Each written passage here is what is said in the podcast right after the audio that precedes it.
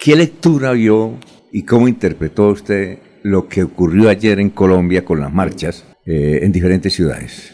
Hombre, yo creo que tal vez eh, de los pocos congresistas en este departamento coherentes con su sector, con su ideología, es Oscar Villamizar. Yo he sido opositor desde el día número cero, no, no apoyé a Gustavo Petro, he sido opositor de este gobierno y por supuesto la manifestación de ayer, si bien es cierto está muy bien apoyar las manifestaciones pacíficas, eh, también es cierto que lo que no está bien es obligar, como dejó visto Daniel Briceño, eh, que obligaban a las CPS de la Agencia Nacional de Tierras a comprar un kit de más de 30 mil pesos y los obligaban a ir a una manifestación. Y, y así lo hicieron en varias entidades del gobierno. Yo creo que eso deslegitima, eh, por supuesto, esta convocatoria. Creo que fue una convocatoria transada. Ahí no los vi eh, gritando lo que gritaban cuando en su momento Antanas Mocus eh, era candidato a la presidencia. Yo estoy aquí porque quise y no porque me pagaron, sino aquí. Yo vine porque quise, a mí no me pagaron. Aquí, sería, era, a mí me obligaron. y a mí sí me pagaron. Y les tocó pagar, además. Yo creo que además fue una convocatoria obligada, constreñida, y terminó obligándolos a pagar un kit que finalmente de nada les sirve. Yo creo que los únicos que les sirvió esta marcha fueron los que hicieron los kits y al ego del gobierno. Sí, claro. Ahora, eh, eh, hablamos de política aquí. Eh, ¿Cuál es la relación? Que, ¿Son buenas relaciones de usted con el doctor Mauricio Aguilar? Yo no tengo ni mala relación ni buena relación con, digamos, yo hoy no tengo ninguna relación con Mauricio, diferente a una relación cordial, sí. respetuosa, pero no tengo ningún tipo de cercanía con, con él y lo digo porque además hace mucho tiempo dejamos de tenerla. Hace mucho tiempo dejamos de tenerla. Sin embargo, en este ejercicio político yo creo que uno respeta a los demás actores políticos. Y en eso yo estoy eh, tranquilo, digamos que sí, claro. la relación con él no ha sido buena. Al contrario. ¿Por qué? ¿Por qué? No, digamos que no, no, no comparto muchas formas de, de hacer política de Mauricio Aguilar. Ajá. Sí, sin embargo siento que cada quien hace la tarea como la quiere hacer. Ah, bueno, ¿y, y cómo fue que se logró el hecho de que el Centro Democrático apoyara a Jaime Andrés Beltrán. ¿Cómo fue ese episodio? ¿Quién fue el que invitó? Yo le, yo le agradezco mucho la, la, pregunta. Yo hoy represento un partido. Mi partido es Centro Democrático. Soy el único congresista del Centro Democrático en el departamento de Santander. Así que más allá de representar un equipo político como el mío, represento un partido político en el departamento de Santander. Y en ese ejercicio, yo también debo decirlo, eh, nos invitaron a muchas campañas. Nos invitaron a la campaña de eh, Horacio Serpa, nos invitaron a la campaña de Fabiano Oviedo por interpuesta persona, alguien me lo puso al eh, teléfono. ¿Uno que trabaja aquí cerca a la Plaza Cívica? Dicen que es el candidato. Porque ha desbaratado la Plaza Cívica. Eh, y así va a quedar. Fabiano Oviedo nos, buscó por interpuesta persona, me lo pusieron al teléfono. Eh, Jaime Andrés Beltrán, por supuesto, se reunió conmigo, con la directora del partido, con el presidente Uribe, eh, al igual que lo hizo Horacio José. y nosotros en decisión del partido y por una línea tal vez muy coherente con lo que nosotros pensamos, con nuestra ideología de partido, pero sobre todo por una necesidad que tiene hoy la ciudad de Bucaramanga, que es recuperar la seguridad en el área metropolitana, pero en especial en Bucaramanga, tomamos la decisión como partido de acompañar a Jaime Andrés. Muy bien. ¿Cuántos votos fue que sacó usted en las elecciones pasadas aquí en Bucaramanga? 9 mil, 9 mil. Oscar Villamizar, 25 mil el partido. Sí. La lista, la Cámara. Sí, allá. Eh, y bueno, ahí hay un equipo consolidado. Yo creo que hoy en día se ha logrado avanzar más. Estamos en la ciudad más antipetrista del país. Ajá. Y yo le debo contar algo a todos como más como una anécdota. En la época del presidente Duque, yo llegaba a un restaurante con mi esposa a comer y la gente pues le hacía el reclamo a uno de manera respetuosa y venga, mire, se están equivocando en esto.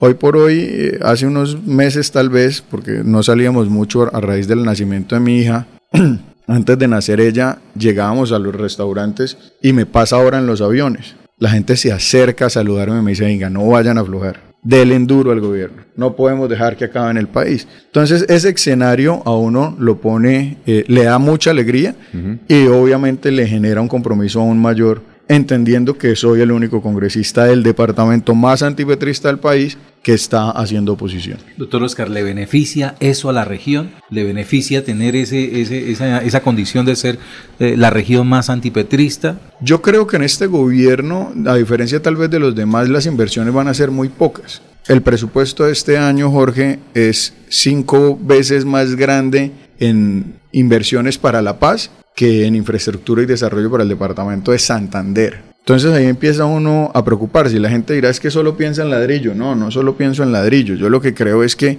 el ladrillo y el cemento genera empleo y eso le genera posibilidades de tener algún ingreso a las familias santanderianas y solventar las necesidades básicas que tienen las familias santanderianas. Entonces yo sí creo que aquí se necesitan obras importantes para que el país, eh, para que el departamento sea más competitivo y por supuesto de ahí se desliga el ingreso de muchos santanderianos.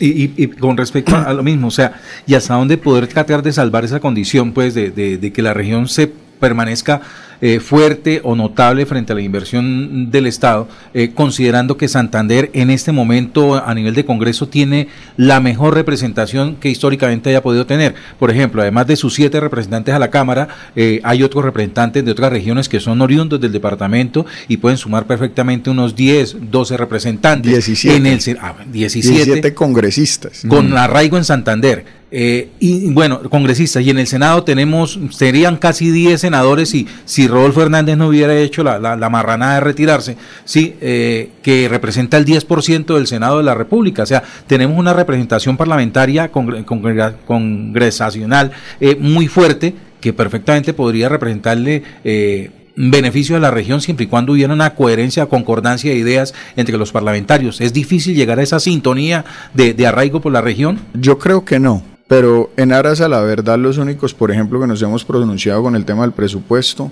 somos la doctora Erika Sánchez y Oscar Villamizar. Los únicos que le hemos dicho al gobierno, usted se comprometió en el, en el, Plan Nacional de Desarrollo con Santander y hoy en el presupuesto que se presenta no ha pasado nada. Presentamos proposiciones para la terminación de vías importantes, la, la ampliación de la vía Bucaramanga Barbosa, la terminación de la vía Yuma, la terminación de la vía eh, eh, transversal del Carare, la terminación de, de San Gil Charalado y Tama. En fin, muchas vías del departamento de Santander que se necesitan, que repartan el 1.2 billones de pesos que aprobamos en el Congreso anterior, que se le cobra el 1% al sistema financiero para que esos recursos, 1.2 billones de pesos, vayan a las vías rurales de nuestro departamento y de nuestro país. Lo que hemos visto en este gobierno es primero y yo debo decirlo con absoluta responsabilidad, mucha inexperiencia en lo público, poca ejecución, muy poca ejecución. Pidieron, hicieron una reforma tributaria y hoy no han ejecutado el 40% de los recursos del, del gobierno nacional,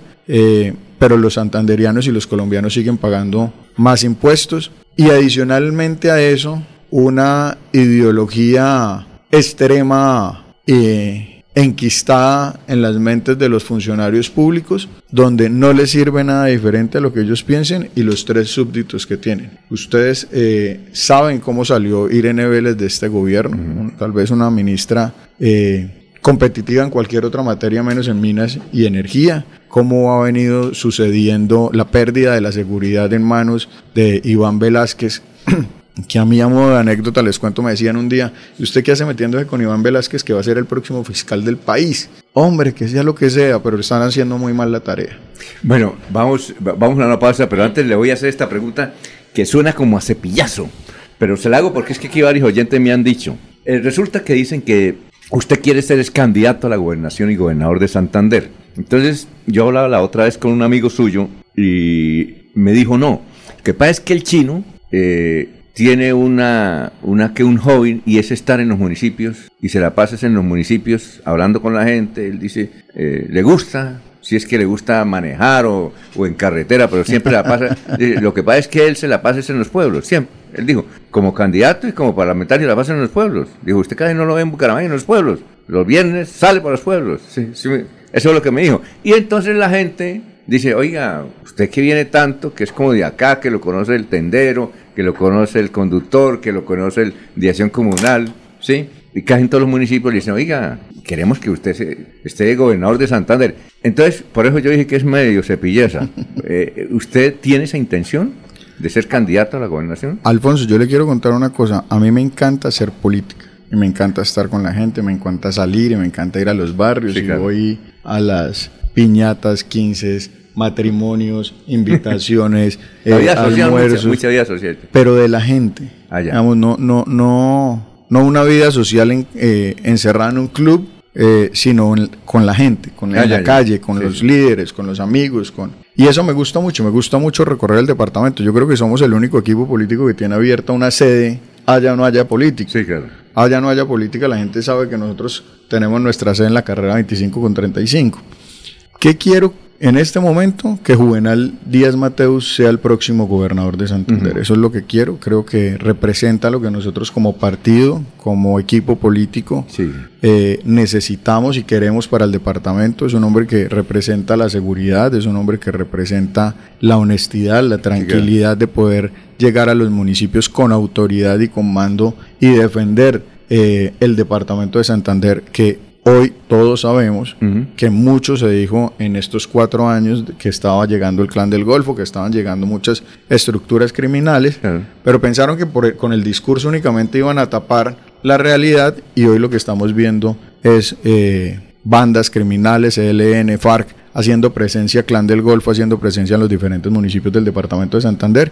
Yo creo que necesitamos hoy, el departamento necesita al general Juvenal Díaz como Y gobernador. de luego la ruta es usted. Yo, yo, no, yo no estoy pensando en cuatro años. Yo la verdad le cuento una cosa. eh, esta campaña, y venía en el carro pensándolo, eh, ha dejado mucho que desear para los que, los que no somos candidatos y queremos salir a, a votar. Porque muy pocas propuestas se escuchan en la calle y sí se escuchan muchos agravios. Y yo lo que creo es que aquí el departamento y la ciudad necesitan más propuestas y por supuesto necesitamos más candidatos. Yo estoy pensando en cómo actúo políticamente para que al departamento le vaya bien, al país le vaya bien y por supuesto mi hija tenga un buen futuro aquí en nuestra ciudad, aquí en nuestro departamento. Eh, yo creo que yo creo que esa es mi mayor aspiración. Ahorita la aspiración más grande es esa y por supuesto acompañar a nuestros candidatos para que ganen las elecciones. Bueno, don Freddy, noticias. Preguntas, digo, preguntas. Pregunta, pregunta, don Alfonso.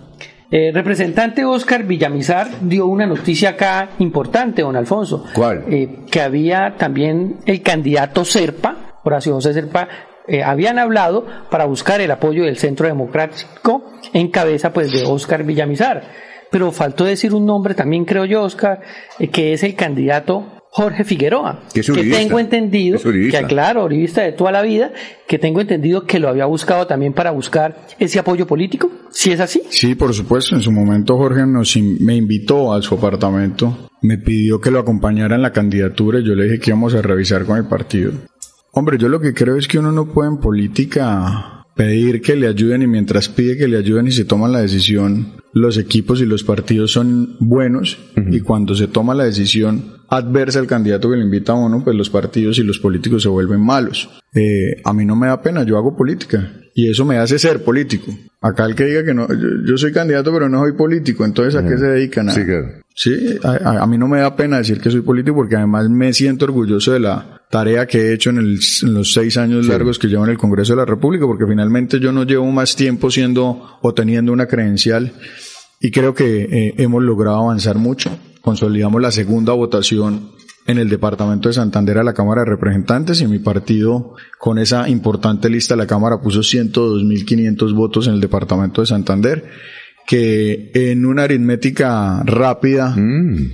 sumas y restas sería casi que el 30% de una candidatura a la gobernación. Entonces yo creo que cuando hay equipos consolidados, se ha hecho la tarea, usted lo decía Alfonso, el cariño de la gente en los municipios, eh, aquí mismo en el área metropolitana, lo respalda uno, pues uno hace la política con mucha tranquilidad. Representante, aquí hace algunos días lo decía don Alfonso, estuvo el gobernador Mauricio Aguilar y hizo unos señalamientos fuertes. Em, yo le dije que esos señalamientos yo los veía como si estuviese convirtiéndose en el jefe de debate o el jefe de campaña del Partido Verde y la Liga, que tanto han golpeado al gobernador Mauricio Aguilar. Sí. Porque decir esas afirmaciones que hizo es eh, ratificar las tesis del Partido Verde y la Liga.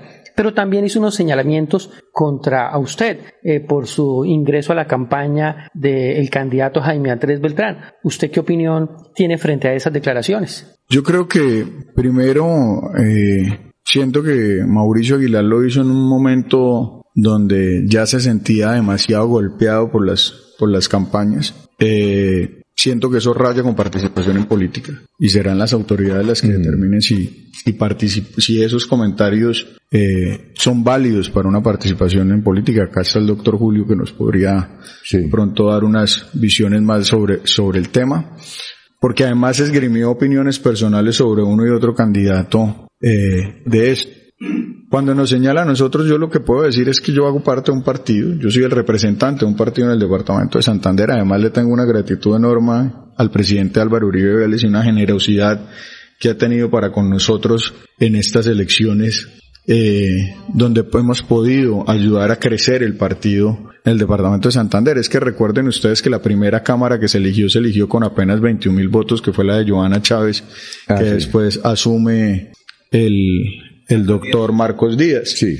Eh, nosotros en la primera elección obtuvimos 38 mil votos como equipo y el partido obtuvo un poco más de 115 mil votos, 120 mil votos si no estoy mal. Y en esta ocasión, si bien es cierto bajamos, nosotros como equipo político logramos poner 52 mil 500 votos, casi que un poco más de la mitad de los votos que pone la lista en el total del departamento. Entonces, todo esto lo cuento es porque, porque yo no soy Oscar Villamizar el que, el que habla acá y lo he hecho con mucha responsabilidad, por eso tal vez me ven un poco más aplomado que antes, porque hoy soy el representante de un partido en un departamento y eso me obliga también a tener mucha responsabilidad para con todas las personas con las que nos relacionamos. Bueno, sin duda, eh, Centro Democrático y, y, y, el equipo de trabajo de Oscar Villamizar, pues también tiene intereses en las elecciones regionales, sí, además porque hay regiones tan importantes como Florida Blanca, que se puede hablar que es como el, el, el, el nicho o el epicentro de toda la actividad política que, que, rodea a, a, su grupo político. ¿Cómo ve las elecciones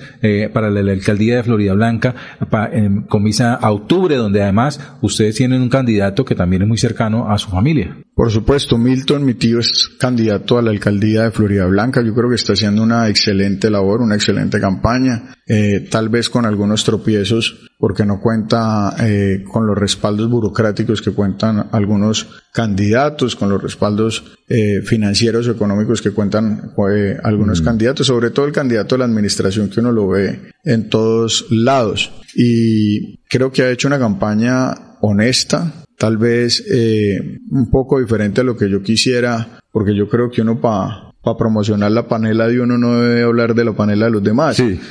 pero, pero finalmente ha hecho una buena labor, ha hecho una buena labor, ha hecho unas buenas propuestas. Eh, creo que debemos tomar una decisión de qué va a pasar en Florida Blanca como partido político. Sí. Y en esa tarea estamos nosotros en estos días. Eh, eh, ¿Tiene que ser hoy? No, no hay problema. No, necesariamente. ¿No? No, pero, pero esas decisiones que va a tomar sí estarían la de hacerse a un lado, a un costado y reforzar a algún otro candidato que, que de alguna manera tenga mayor visibilización. yo, yo, creo que la flecha. yo creo que todas las, yo creo que todas las posibilidades están menos levantar la flecha, doctor Laurencio. Yo creo que esa no es una de las posibilidades que nosotros tenemos en este momento y lo digo porque no. Ese es el título de la noticia, Laurencio. No compartimos nosotros eh, absolutamente nada de cómo se ha manejado Florida Blanca. Creo que el municipio ha venido en un atraso muy, muy, muy grande. Nosotros no podemos ser hipócritas en el ejercicio político y hemos sido críticos de la administración municipal y mal haríamos nosotros en estar acompañando eh, la campaña que hoy representa a Miguel Ángel Moreno. Eh, sin embargo, yo creo que todas las, todas las posibilidades están abiertas. Eh, hemos respetado mucho a Milton como candidato a la alcaldía y creo que en un momento tendremos que sentarnos eh, como equipo y como partido. Pero tiene que ser hoy y mañana, porque hasta hoy hay plazo, hasta mañana hay plazo. Claro. Pero, pero seguramente para salir el tarjetón o alguna cosa de esas. Pero, pero finalmente para, para hacer equipos políticos no habría ningún inconveniente. Ah, para hacer equipos con los partidos no habría ningún inconveniente. Entonces está la noticia. Van a definir, pero nunca van a levantar una flecha. No levantaremos la flecha. No, no. Bueno, la pregunta. Sí, señor congresista. Sin embargo, pues se ha encontrado que en Santander hay como dificultades para el actual proceso electoral. ¿Usted ha tenido dificultades en algún municipio por seguridad? ¿Cómo está en Santander la seguridad para los aspirantes a las corporaciones públicas? Y aquí hay mucha doble moral porque un día hablan con usted, pero otro dicen, no, yo nunca he hablado con él, a ver si nos apoya. ¿Hay doble moral en los dirigentes del departamento o aquí, área local? Yo le voy a contar una cosa. Yo siento que más que doble moral es que se metieron en un discurso de los clanes políticos y, y, si usted me permite yo le puedo advertir que todos o si no la gran mayoría hacen parte o son apoyados por clanes políticos. Allá el doctor Carlos Parra y los verdes pues están apoyados por el clan político de Claudia López y, y la senadora Angélica Lozano. Además investigado que tiene chicharrón por de 10 mil millones de pesos. ¿Cuánto? 10 mil millones de pesos de dádivas, de acuerdo a una investigación que hizo la revista Semana. Semana. Eh, el doctor Fabiano Oviedo, su padre fue concejal del municipio. Sí. Eh, y uno podría decir que entonces es el clan de los Ovidos, más, más todo el equipo político aquí, a, al cual respeto porque hacen un ejercicio político ¿Y usted qué piensa, que lo del, clan, acompaña- ¿qué que lo piensa del clan Aguilar? ¿Qué pienso del, plan, del clan Aguilar? Creo que esta administración ha tenido unas malas decisiones y eso le ha costado a el equipo de la familia Aguilar hoy no tener la misma eh, audiencia que tenía antes. Eh, vuelvo a decir, lo hacen política, hacen política de manera diferente, en este caso Mauricio y, y su equipo político. Eh, eso es lo que pienso yo de ellos, yo no tengo mayor cosa que decir. ¿Y qué es un clan? No, ve, no, eso ya Un es... clan es un grupo familiar, Sí, claro. es un grupo familiar que, que, que toma decisiones y, y, y en política, cuando lo ponen en política, lo quieren a- hacer ver como si fuera igual al clan del Golfo, pero se preocupa más por los clanes políticos que por el clan del Golfo, por el microtráfico en la ciudad, por la inseguridad. Aquí Carlos Parra, por ejemplo, eh, lleva cuatro años en el Consejo, si no estoy mal. Y es responsable el que Juan Carlos Cárdenas sea alcalde. Mm. Y esa responsabilidad política no se le ha indilgado. Y la ciudad hace cuatro años está al garete gracias a que eh, Carlos Parra ayudó. Y el país está en el garete gracias a que Carlos Parra, Danovis, Lozano, gracias a que Ferley Sierra eh, apoyaron al, al presidente Gustavo Petro. Eso es lo que la gente tiene que saber. Pero aquí las responsabilidades políticas parece que se marcaran más por los apellidos que por las decisiones. Y esas decisiones que tienen acabada la ciudad, que tienen acabado el país y que en gran medida ha permeado la situación del departamento, son las decisiones que también tienen que cono- conocer los santanderianos, que son de aquellos que votaron por Gustavo Petro. Ah, bueno. Muchas gracias por- al doctor. ¿Alguna otra inquietud? Porque nos vamos para la ciudad de Barranca Bermeja. ¿Al- ¿Algo más, doctor? ¿Todo bien? No, por supuesto agradecerles por la invitación. Yo creo que aquí, primero tengo una- un respeto muy grande por esta mesa de trabajo. Sí. Sé que ustedes han hecho una labor muy importante para tener informado al país, siempre con mucha objetividad. Y por nosotros, pues estamos en esta tarea. Cuando digo nosotros es nuestro partido. ¿no? Estamos en la tarea de poder elegir nuestros candidatos. Llevamos 76 candidatos a las alcaldías, eh, tres, perdóneme, 600 candidatos al Consejo, 637 candidatos al Consejo, una lista de 19 candidatos, a, eh, perdóneme, 18 candi- eh, die- 15, ca- 15 candidatos a la, a la Asamblea, eh, candidatos al Consejo de Bucaramanga, candidatos en el área metropolitana, en fin, tenemos un, un, un gran equipo del Partido Centro Democrático hoy moliéndose por devolverle la tranquilidad y la seguridad al país y hago un llamado desde aquí a los amigos del departamento y del área metropolitana que voten por las listas del Centro Democrático. Hoy más que nunca necesitamos que la oposición de este gobierno llegue a estos cargos para que sean voceros. En el Congreso nos han querido liquidar, nos han querido apretar, eh, con incoherencias muy grandes al punto que vemos a muchos eh, miembros importantes del gobierno nacional eh, casi que moviéndose a lo que a lo que le dice la oposición porque se han dado cuenta de las grandes equivocaciones que tienen. Bueno, muchas gracias al doctor Oscar Villamizar, representante de la Cámara por el Centro Democrático. Son las 7.22.